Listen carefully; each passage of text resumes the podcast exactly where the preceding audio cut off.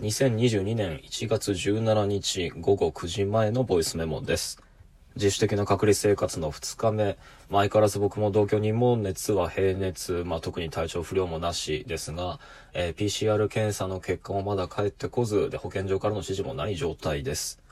というわけで今日は同居人が約2年ぶりの、えー自宅でのリモートワーク。で、僕も僕で家から出ずにですね、えー相変わらず風光の言葉と物と、えー福島良太のハローユーラシア、えー平倉系の形は思考するを、あの、今度は3冊、まあ、カールガール順番に交互に読みながらですね。で、先日、そのウェブ媒体に掲載する予定で出した文章っていうのが、あの、コメント付けて返ってきたので、で、よくわかんないと言われてる部署があるので、その、えー書き換え作業っていうのを、えー頭抱えながら、えーそして引きこもりながら続けている一日でした。あー昨日の、あの、ボイスメモの自分の録音を聞き直すとね、声がまたもや暗くなっててびっくりしました。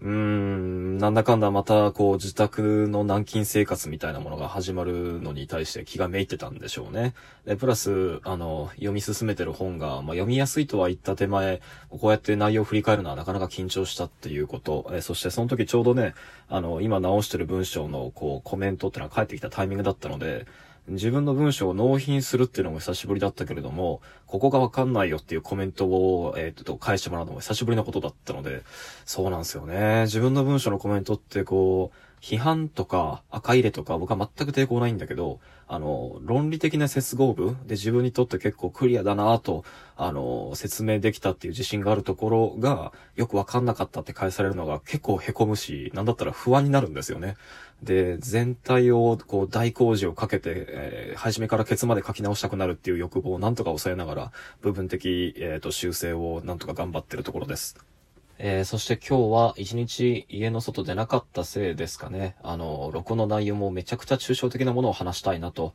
なんかそういう気分になりました。えーなので、これから話すことっていうのは、特に過去2回の録音を聞いていないとよく意味がわからないと思うし、聞いていてもなお意味がよくわからないものだと思います。で、自分が今書いてる文章の結論部のアイデアっていうのを、そのまんまアイデアのまま喋ることになると思うんで、だいぶこう、オカルトな内容になると思うので、ご了承オーバー。ということで、今日のお題は、あ先に挙げた3冊の本を読みながら、えーそして前日、前々日の2本の自分の録音を聞き直しながら、あの、育ちつつあるアイデア、ポリゴンとテクスチャーについてです。じゃあ早速ぐいぐい飛ばしていくと、えっと、昨日僕が録音の中で触れたのは、平倉慶の形を、形は思考するという本と、えー福島良太のハローユーラシアという本で、で、録音は途中で止まっちゃったんですけど、あの、最後の方に喋っていたのは、ハローユーラシアの冒頭部分で触れられている、あの、中国政府っていうのが懸念し始めた一帯一路、まあ、つまり、えっ、と、ヨーロッパと東アジアを分けず、それでいて東アジアを中心とするような新しい、えっ、と、西洋に対してカウンターで出てきた新しいタイプの、あの、グローバルイメージっていうもの。えーそれというのは地政学的な根拠っていうのはまた別にして、あの、何に反発して出てきてるのかっていうイメージレベルの、あの、議論っていうのが冒頭に持ってこられていて、で、それはグローブ、まあ、つまり弾ですね。あの、既存のグローバリズムっていうのが、陸、海、空を断絶と捉えず、あの、すべてが一つながりの滑らかな面としての玉、つまり地球ですね。この一個の玉というイメージに修練させるということで、あの、完成したのが、まあ、僕たちが今言うところのグローバリズムだと。で、その玉のイメージに対して、えっと、道のイメージっていうのを立ち上げ直すっていうのが彼らの、あの、プロジェクトのこう根幹にあるイメージなんじゃないかってことを福島さんは分析してるんですね。で、僕はこれとっても軽眼だと思います。国土だったり、領海だったり、領空だったり、えっと、人間的な所有の概念、まあ、閉鎖的な、この枠の中は自分たちのものだっていう、その枠の主張っていうのを引き伸ばして交差させ、で、あるいは別なる同じ主張と出会った時にはそれを引き直しっていうコミュニケーションの蓄積としての閉鎖系の線に囲まれた、まあ、この世界のイメージっていうのを一旦は地球に修練させることで、すべてを、あの、経線と緯線の交差の集中に置き、で、その二つの極点、南極、北極というものも何かの象徴と見立てることで、えー国際性の象徴と見立てることで、すべてが解放され尽くしたままつながり、玉である以上上も下もなく、従ってすべての位置関係がフラットに見えるこの自己イメージっていうのは、むしろ、こう、あの、すべてが連続してしまっていて、であると同時に外という概念もなくなってしまった。むしろ閉鎖系の自己イメージってのの最大値だとも言えるわけですね。まあ、こう振り返ってみれば、グローバルビレッジなんて言葉もかつてはあったけれども、これはビレッジっていう比喩に託してしまったことで、なかなかそれが伝わりにくかったのかもしれない。まあ、ともかくとして、こう、この玉っていうイメージっていうのは、科学的事実としては地球は決してそういう形ではないはずなのにもかかわらず、僕たちのイメージでは新球、もう真っ平らな球体としてイメージされ直すことで、その細かな隆起は消えて、そうであるがゆえに、面という概念も消えて、つまり輪郭が消えるわけですね。輪郭が消えて、すべてがフラットに一つながりになった上で、であるが同時に外という概念が消える。もしフーコが生きてきたら、生きていたら、この SDGs の中にですね、あの、細かなコミュニケーションを作法と、地球環境全体の環境保全っていうのを、まあ、一個人に、えっ、ー、と、遵守すべきガイドラインとしてお願いして回る、まあ、このお触れ書きというのを見て、あの、地球というエピステー名について考え直す契機となったんじゃないでしょうかね。えー、そして対して福島さんが指摘するところでの、これに対する道っていうものの、あの、復興、えー、中国政府がやろうとしているそのイメージの回復っていうのは、これは言わずもがな、あの、次元性を落として、つまりこう、二次元で描ける形の線のイメージの回復だっていうところですね。えー、で、さらに言うならば、その一帯一路構想みたいなものの先にあるユーラシア大陸を単位とした新しいグローバリズムの意識っていうのは、まあ、いわば閉鎖系のイメージの回復、意図的な意味での閉鎖系です。地政学に裏打ちされた単線的な線の集合として面を取り戻す。で、言わずもがなそのプロジェクトっていうのは中心と、そして何よりも外の回復のために情熱が注がれていると。あ、あの、今の部分はだいぶ僕のあの深読んだ解釈が入ってますけど。つまり地球というグローバリズムのセルフイメージっていうのは、それが観測的事実に基づいてると見せかけながらも、その実幾何学的な、こう、深淵の記述に支えられて、こう、陸海空のテクスチャーをなめし、え外部をなくす、え無意識化の閉じ込めのイメージであるのに対して、例えば中国政府が懸念するような形での一帯一路を引いては、あの、ユーラシア大陸というレベルでの、あの、グローバリズムのイメージっていうのは、こう、すべてが連続体となってしまったその Q のイメージに対して、こう、地政学や歴史的な来歴っていうのを根拠にしながら、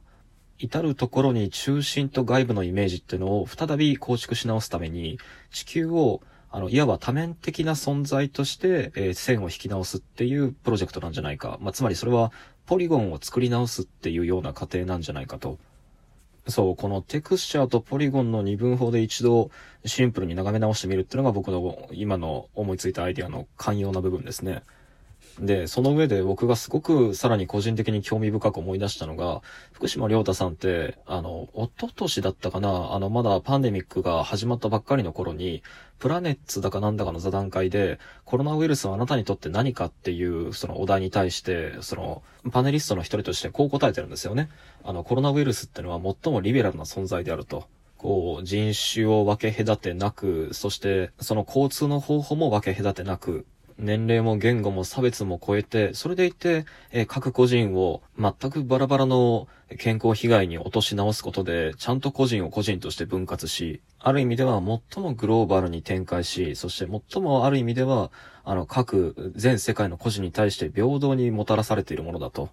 そういう意味を込めて彼はコロナウイルスってのをラディカルリベラリストって確かそういう風に故障していて、続けてこういう風に言っていたことも僕はすごく印象深かったんだけど、つまりそうであるからこそ続いて私たちにとって問題になるのは、そうであるからこそ、それを後継した私たちにとって次に問題になるのは、コロナウイルスほどには私たちはリベラルになれないということの方なんだと。